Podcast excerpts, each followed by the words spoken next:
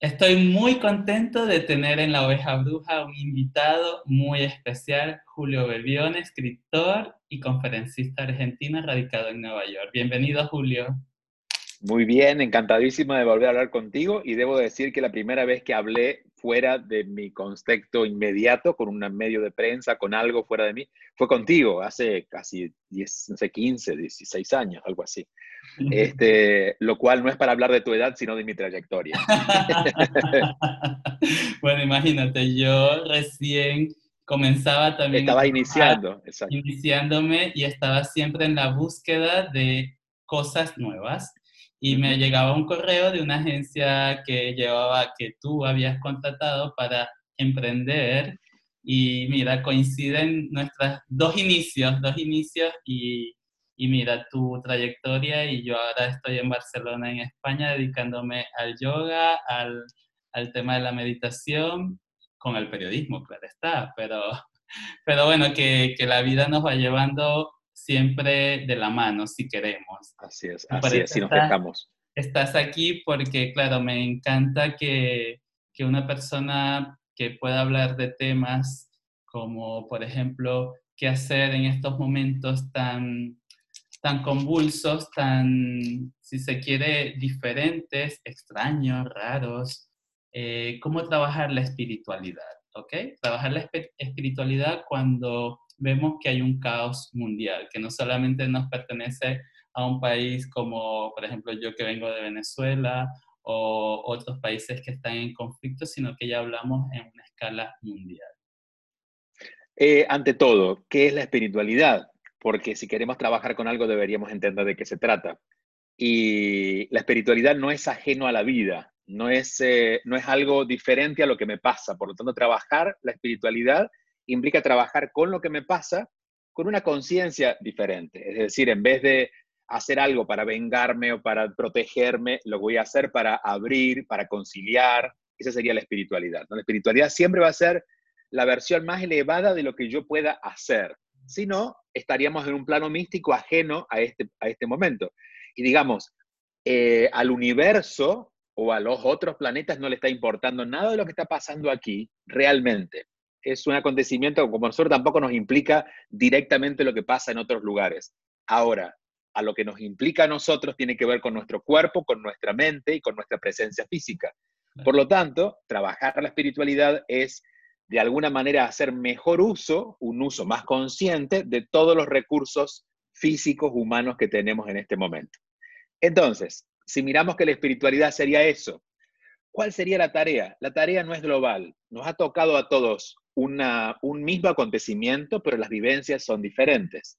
Es decir, eh, primero no tiene nada que ver con el coronavirus. El coronavirus es la excusa para que esto ocurra. El coronavirus solo sería un problema a atender si una persona tuviera todo resuelto en su vida, estuviera en paz y tuviera en su cuerpo el coronavirus y estuviera siendo afectado por él. Sería como, bueno, la pandemia llegó a mí.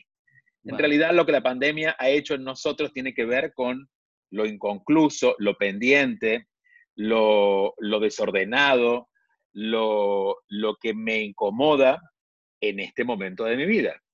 Por eso, y creo que el gran símbolo de la pandemia que fue quedarnos quietos y en la casa, tiene que ver un poco con eso, ¿no? Es decir, te vas a quedar contigo o con las personas implicadas en tu vida para que entiendas que por allí es donde van a aparecer las cosas para resolver porque no hay nadie o muy poco, digo, no conocido a nadie, pero debe haber alguno que esté en pánico por el coronavirus. Está en pánico por sus propios miedos, por el miedo a morirse, porque ya no aguanta a las personas que tiene al lado, porque tiene un desorden financiero en este momento y no sabe qué hacer con ello, porque aunque todo esté bien, no sabe lo que va a pasar y pierde el control aparente de la vida, ¿no? Entonces, yo resumiría diciendo esto. Eh, el trabajo espiritual de estos tiempos es poner atención en qué es lo incómodo, lo inestable, lo que no puedo controlar, lo que me enoja, lo que, lo que causa disturbios internos y ver cómo yo puedo empezar a trabajar en resolver eso de la mejor manera posible. No significa solucionarlo, porque no estamos ante un problema como tal, sino estamos ante una tarea de la vida, una tarea que la vida nos ha puesto. Entonces, hacer esa tarea con lo que me incomoda, con lo que está mal. A algunos les tocará en las finanzas, a otros les tocará con sus relaciones, a otros les tocará con sus cuerpos y a otros no le tocará con nada externo y directamente se irá a su mundo interno porque lo que tiene es miedo. Pero allí está el trabajo. Cuando hablas de la quietud, ¿por qué cada vez que tenemos que, ir a ese terreno eh, nos trae siempre... Eh, eh, sentimientos o conflictos emocionales, eh, sobre todo como eh, disgusto o no soy capaz de. Hablo específicamente cuando hablas o hablo en mis clases de meditar, o sea, cuando, cuando podemos recomendarle a una persona la meditación para aquietar sus pensamientos, para entrar en, ese mundo interior del que, del que tú estás hablando, que se está viendo con todo esto. Eh, ¿Por qué siempre esa quietud o ese freno que nos han puesto ahora, que no nos han puesto, que es, es una elección también, ¿no? Sí, que lo han puesto de alguna manera en el mundo de afuera. No todos lo han obedecido en el mundo de adentro, porque hay gente que está en sus casas con la misma nivel de histeria que estaba cuando estaba en la calle. Es decir, que a ese, a ese no lo pueden manejar los gobiernos, pero sí la vida de alguna manera ha hecho, ha hecho que nos aquietáramos un poco, sí. Claro. Y en esa quietud, ¿qué debemos nosotros, eh, de alguna manera, eh, crear ventajas para sí mismo?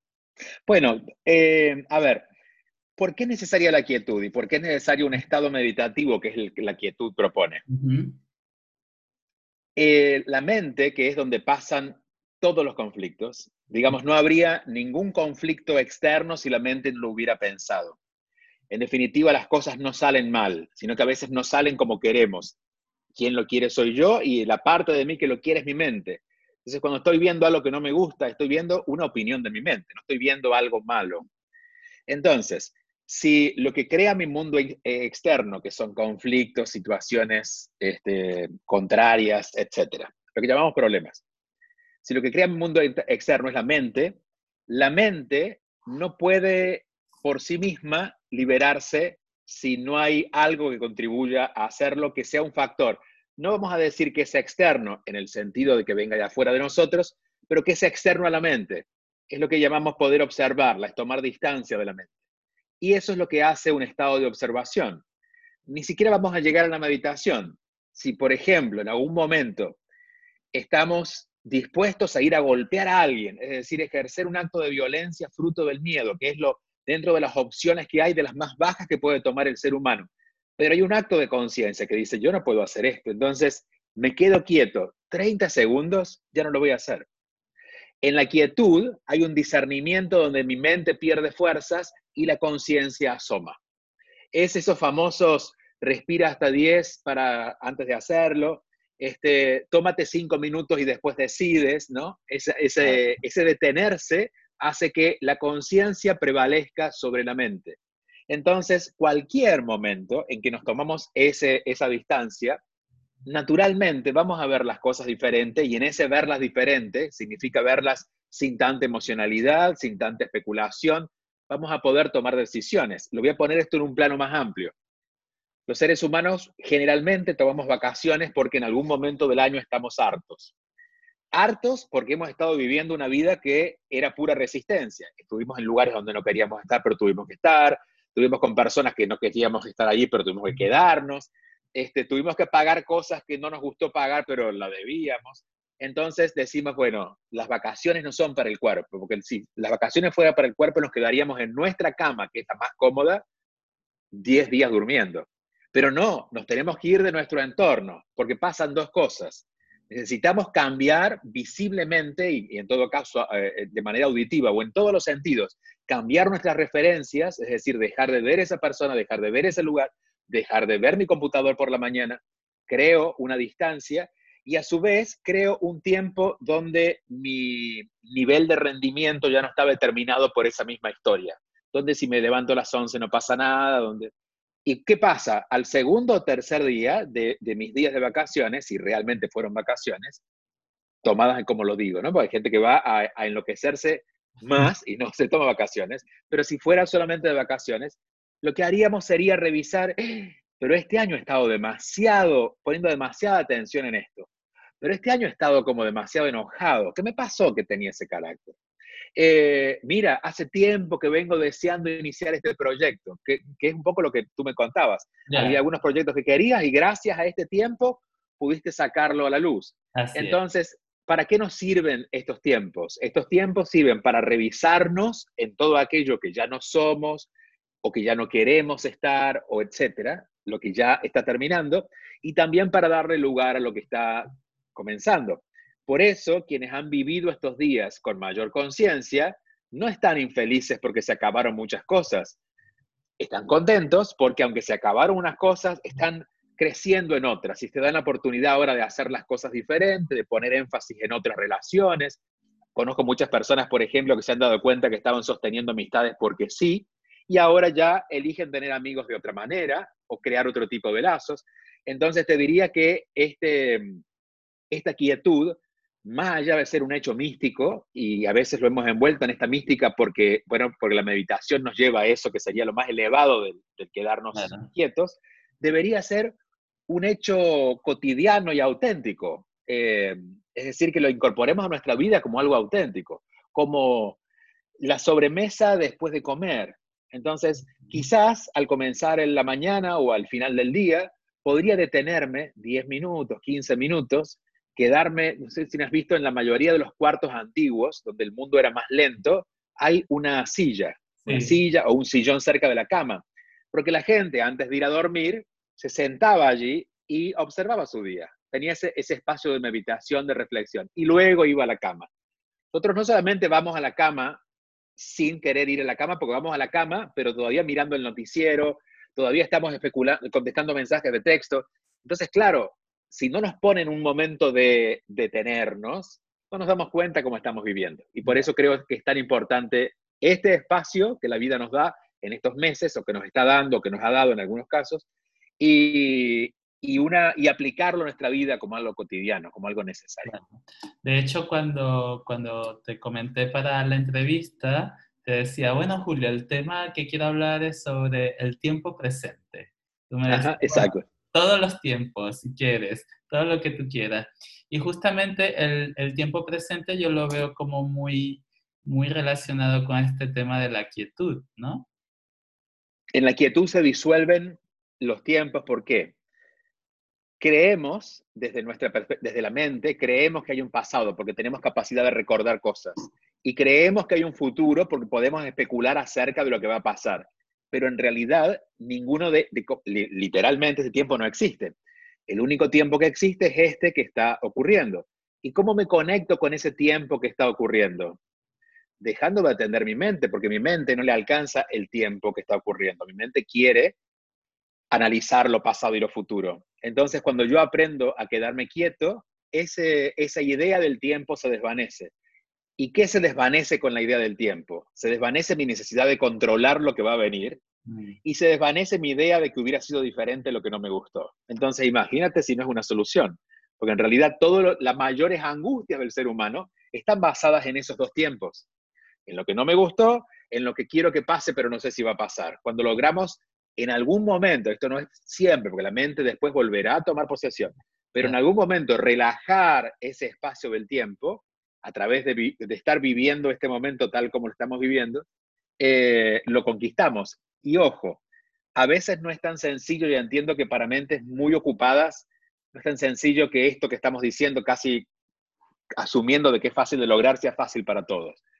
Entonces, por eso, a veces podemos lograrlo no de manera, este, eh, a ver, lo voy a decir, mental o, involucrando un ejercicio tal como quedarse quietos, sino el solo hecho de disfrutar algo en este momento. Por ejemplo, si estoy tomando un té y disfruto del té, no mi mente no tiene capacidad de ir a ver nada más. Si yo estoy en este momento, eh, bueno, nos pasa con las películas. Cuando estamos viendo una película, el argumento, si nos interesa, nos metemos en esa historia y estamos tan en el presente porque la mente no está especulando que de pronto nos relajamos. Y hay gente que se duerme viendo películas porque literalmente no importa la película, los relaja porque les hace dejar de especular en el pasado y en el futuro. Ah, Entonces, qué, bueno saberlo porque últimamente me estoy durmiendo mucho viendo películas. Claro, bueno, porque se ve que te, lleva a ese espacio, ¿no? Sí. No vamos a decir que las películas son malas, pero... No, yo pensaba que estaba muy cansada, estoy muy cansada, ya no puedo ver la película. La mente solo se concentra en eso y, y a ver, si el cuerpo necesita descansar, el cuerpo va a ir a descansar. Lo que estoy diciendo es que no se va a preocupar, no va a haber angustias, no va a haber remordimientos, no va a haber enojos, no va a haber necesidad de control, no vamos a estar mordiéndonos, si, no sé, lo que tengamos para, para, para el estrés. Tú, tú que eres, estás cerca de gente, más, más cerca de cuerpos humanos, sabrás qué hace la gente, se muerde los, los dientes, este, eh, crea tensión en sus músculos. Ya sabes que sobre todo en el, en el mundo del yoga, todo el que viene es porque algo tiene que mejorar física y emocionalmente, ¿no? Y todo, Está, todo está resumido en la columna vertebral. Entonces, así es. claro, así como por ejemplo hoy me llamó un exalumno, un amigo, diciéndome que estaba volviendo a padecer eh, un dolor eh, lumbar que en el pasado cuando trabajaba y estaba muy estresado, pero que ahora no está estresado y que no tiene ese trabajo, pero ahora quiere, eh, se lo está achacando un poco a la situación, a la crisis externa, ¿no? Lo que estamos hablando. Y yo justamente le comentaba eso, o sea, es que eso no puede, no puede eh, cambiar tu situación interna, o sea, si, si tú sabes que para, por ejemplo, eh, aliviar los dolores lumbares, te va bien hacer yoga y te va a hacer bien pilates y estiramientos y caminar y no quedarte eh, eh, estancado en, en, una idea de que me duele, me duele, me duele, sino en hacer, como tú mismo lo, lo decías anteriormente, ¿no? Ahí está un ejemplo también, el hecho de solamente eh, quedarte en la queja y no hacer nada por solucionar o por hacer. Y el yoga es un gran recurso, de hecho creo que el yoga es uno de los recursos más eh, milenarios para ponerte en el presente, de los que más se ha usado como estrategia, porque si tú estás ocupado en la, eh, la forma de tu cuerpo y en, y en, la, y en, la, en, el movimiento del cuerpo y en, lo que está, y en la respiración, tu mente no va a ir a ningún lado. No puede, no tiene capacidad de pensar en otra cosa mientras piensa en eso, ¿no? Es, Entonces... es increíble porque cuando sobre todo la respiración, ¿no? Para mí el yoga es respiración y es el que marca el tiempo presente, marca la concentración, o sea, es, lo vital, ¿no? Lo que tenemos que nos hace vivos. Literalmente, es lo vital. Es, eso, ¿no? Las posturas eh, quedan en otro plano, o sea, la postura física, la sana, la, lo que hacemos allí, o como me dicen algunas amigas de mi madre, las acrobacias que haces, no, no es acrobacia, es hasta donde he podido llevar mi cuerpo con concentración. Pero sí, la respiración para mí resume también el presente. Yo creo que, que una inhalación y una exhalación te ubica exactamente en un momento presente. Yo, es una de las herramientas que suelo recomendar, hacer ejercicios de pranayama, que son ejercicios de respiración. Tan solo con eso, hay gente que se agobia. Bueno, si te agobia, te agobia el presente. Entonces hay que, hay, que hay que buscar ahí, es como tú dices, es, es una de las herramientas milenarias que eh, se ha convertido en, en, ya como en la número uno para eh, poder justamente eh, controlar más, controlar más todo el mundo interior, porque si bien es algo personal, la medicina incluso se ha dado cuenta que es necesaria para que sus tratamientos puedan tener efectos.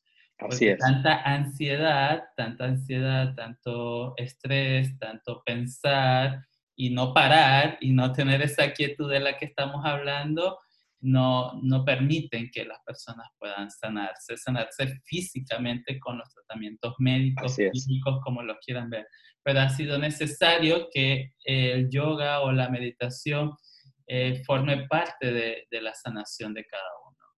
Y voy a agregar un punto a eso, porque si logramos alcanzar ese estado de quietud, respirando, este, creando conciencia, no está completado el trabajo hasta que hay una resolución en lo real, en lo material. Porque si a mí, si yo estoy en una situación, por ejemplo, estoy viviendo en un lugar donde no me siento bien, y vivo reaccionando. Me enojo, me enojo, me enojo. Bueno, ya, ya no me enojo porque ya hay una resistencia porque puedo reconocer que es mi propio pensamiento. Y si mi propio pensamiento no alcanza a bendecir ese lugar y me sigo enojando, voy a tener que cambiar de lugar, pero lo voy a hacer en paz. Ya no voy a hacer escapándome ni enojándome, lo voy a hacer en paz. Pero debo crear, porque estamos en un mundo material, en un mundo de relaciones, en un mundo de cuerpos, debo crear un movimiento a nivel físico, a nivel real, a nivel de mi realidad, para corregir o acomodar o alinear eso que ahora pude ver en mi conciencia. Porque si no sería un simple escapismo, ¿no? Si no, simplemente es, aquí no hay problema, lo respiro, claro, se me pasa, pero eventualmente hasta que no lo corrijo, es decir, si comí algo que me hizo daño, eventualmente voy a tener que dejar de comerlo para que no me haga más daño. Entonces, eh, tomo conciencia, este, mejoro mi relación con la comida, pero ese alimento no puede estar más, no porque sea malo el alimento, sino que no es compatible con mi cuerpo, ¿no? Y es lo que pasa a veces entre las relaciones humanas. Nadie, nadie es malo porque, en sí, porque, porque quiere ser malo. Pero sí hay relaciones que no podemos sostener porque no, no, no, no llegamos, porque no hemos, no hemos desarrollado capacidades de tolerancia o de o no, hemos administrado, no nos podemos administrar emocionalmente. Entonces, ante ese tipo de situaciones, lo ideal sería que fuéramos Jesús y que los pudiéramos amar por sobre todas las cosas, pero si no podemos amarlos y ya nos dimos cuenta que la razón del conflicto tiene que ver con que yo no puedo amarlo, entonces yo me retiro. Pero retirarme es parte de la solución, porque si no, otra vez encontramos gente que se la pasa respirando, pero a la hora de la hora no termina de acomodar los cajones. Sí, yo creo que estamos muy expuestos también, ¿no? Muy expuestos a, la reacción, a, la inseguridad, al desconocernos, ¿no? A sí mismo y caemos siempre en esa trampa, ¿no? Para mí siempre es una trampa de, de, decir, bueno, ¿hasta qué grado soy consciente de, de, lo que estoy haciendo para estar bien o para tener paz o, o, realmente, como dicen aquí, ¿no? O sea, o te vas a la mierda, porque, porque es, que, es que es eso, o sea, sin duda es un un tema muy, muy real, o sea, hay que buscar, el, o sea, plantarse en el terreno de lo real. Y ya no estamos hablando de un tiempo, no, no, es, no es un presente, es uno mismo. Así es. Porque la respiración y, el yoga y todo eso ha existido por muchos años, todo, de, todas las herramientas de las que nos suelen hablar y nos pueden decir, pero hasta como, como dices tú, no llegue a ese grado de conciencia, el trabajo sigue, continúa. No va a estar terminado, no va, a, haber concluido el proceso, sí. Incluso puedes ir para atrás. e incluso puedes, claro, yo no creo que sea evolutivamente como nos retrasamos, pero sí puede que nos quedamos apegados a algo y nos sentimos que nos hemos atrasado. Porque claro, puede que ya tengamos 50 años, pero todavía nos quedemos con la emocionalidad de un chico de 15 que se quedó enojado en esa época. Entonces, aunque la vida en sí no se detiene, nosotros nos quedamos pegaditos a alguna idea, una historia, una persona, un lugar, no sé, una cantidad de dinero, una, un mueble, una, una, idea de cuerpo, no sé, estas cosas que nos pasan muy a menudo.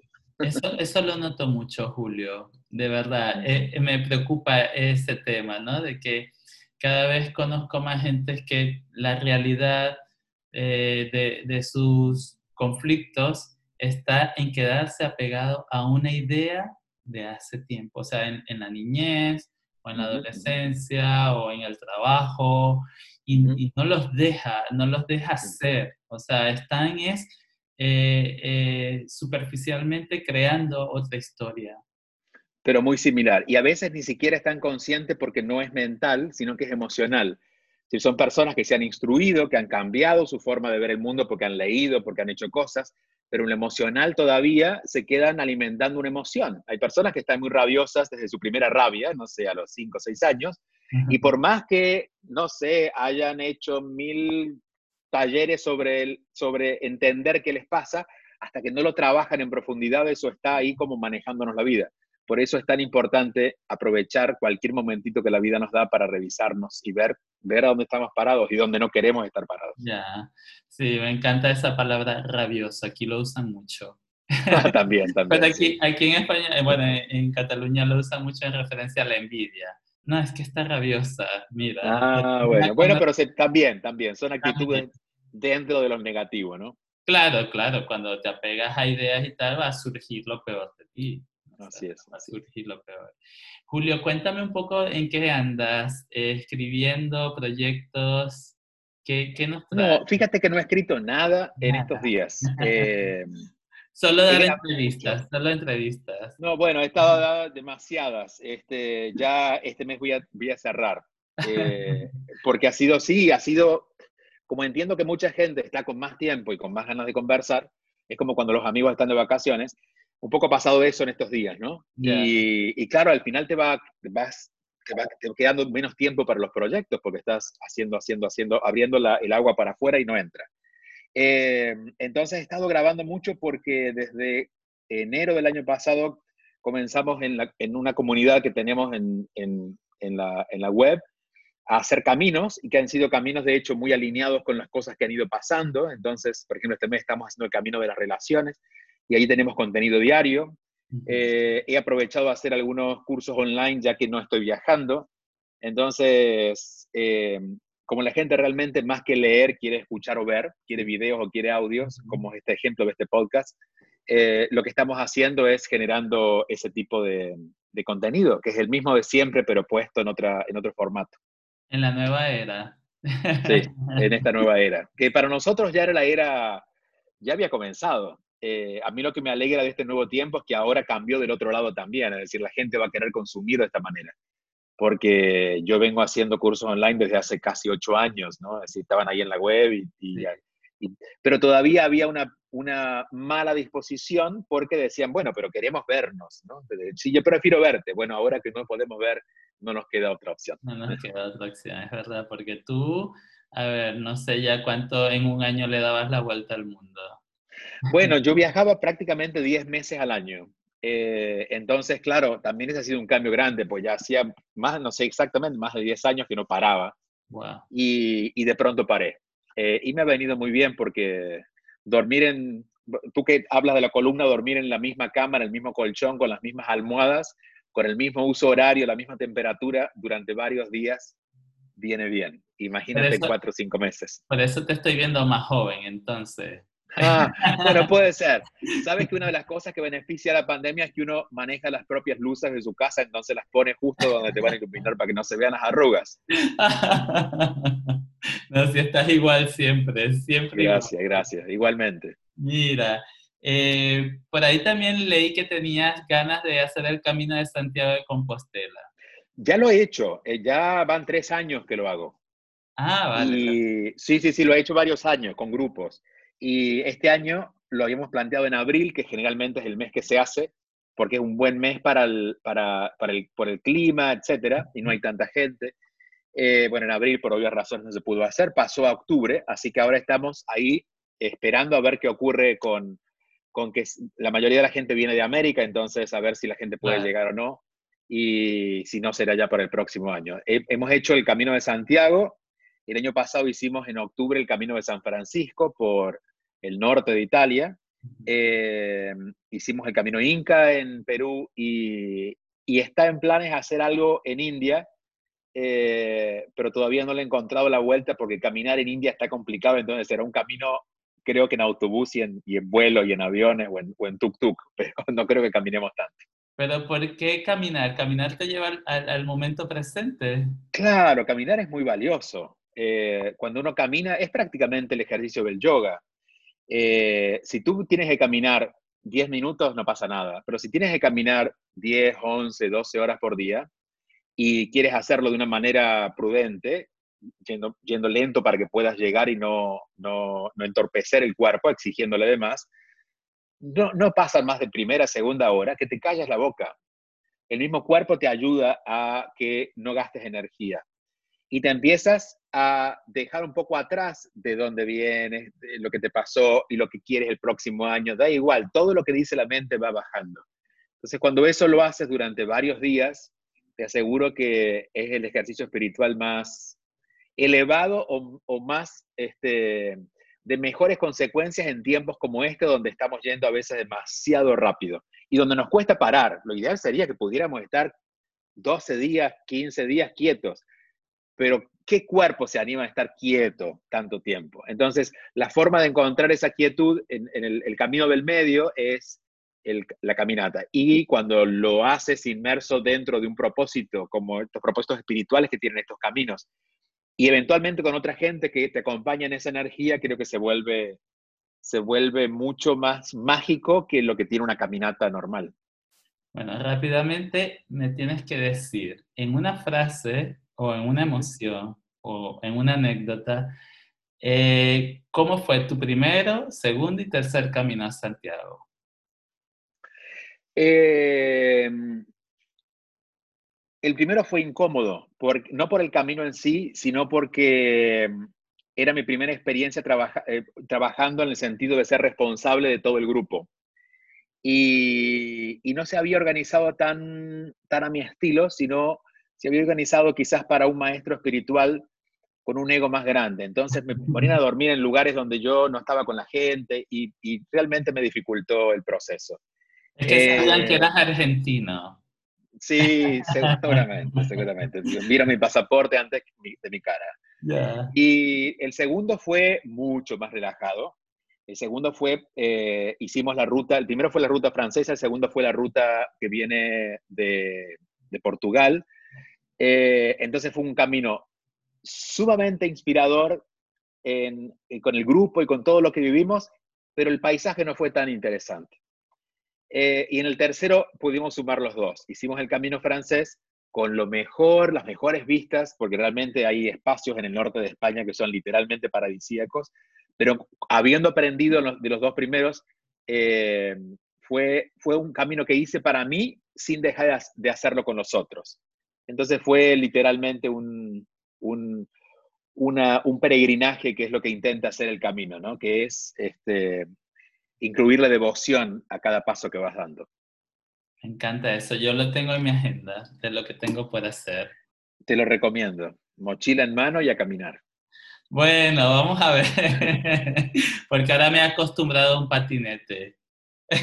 bueno, no creo podrías hacer sí, podrías hacer en algunas etapas. Hay etapas. De hecho, hay gente que lo hace en bicicleta, por ejemplo. Ah, que es otra cosa, porque insisto que el caminar es. Estamos, hablando del caminar. A ver. Claro, claro, claro, claro. Pero bueno, está la libertad de hacerlo como quieras. Bueno, de momento me voy a apuntar a ver si en octubre vamos a ver cómo van las cosas. Espero cómo se van alineando las cosas. Que se puedan alinear mejor, porque sí es cierto que, que, es un bonito proyecto que tengo en mi vida de, de hacer el camino de Santiago.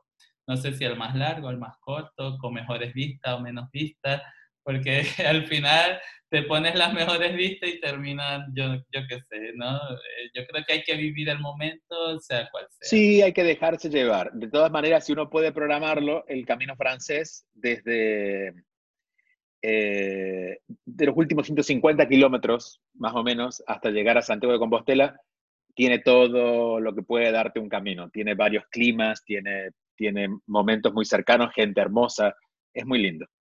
Bueno, Bebione, sin duda ha sido un placer. Nuevamente el tiempo pasa muy rápido. Este, igualmente, Es uno de los episodios que, que, van a tener más minutos, pero vale la pena. Quizás, bueno, cuando vengas para acá a España nos dejas saber y a ver cómo podemos hacer para meternos allí en Seguro, seguro. si, en, si, si en octubre voy al camino, lo más probable es que haya conferencias porque iba a haber en abril también, en Madrid y en Barcelona seguro. Así que si se meten en mis redes, les iré contando. Eh, dinos cuáles son tus redes para que te puedan buscar. Con mi apellido, arroba Bebione en Instagram o como Julio Bebione en Facebook y en Twitter o en la página que es juliobebione.com. Muchísimas gracias, Julio. Encantado de volverte a ver y bueno, feliz de verte que, que has podido descansar también y saber que estamos vivos y estamos bien, eso, con todo lo que eso significa. Muchas gracias, de verdad. Gracias a ti.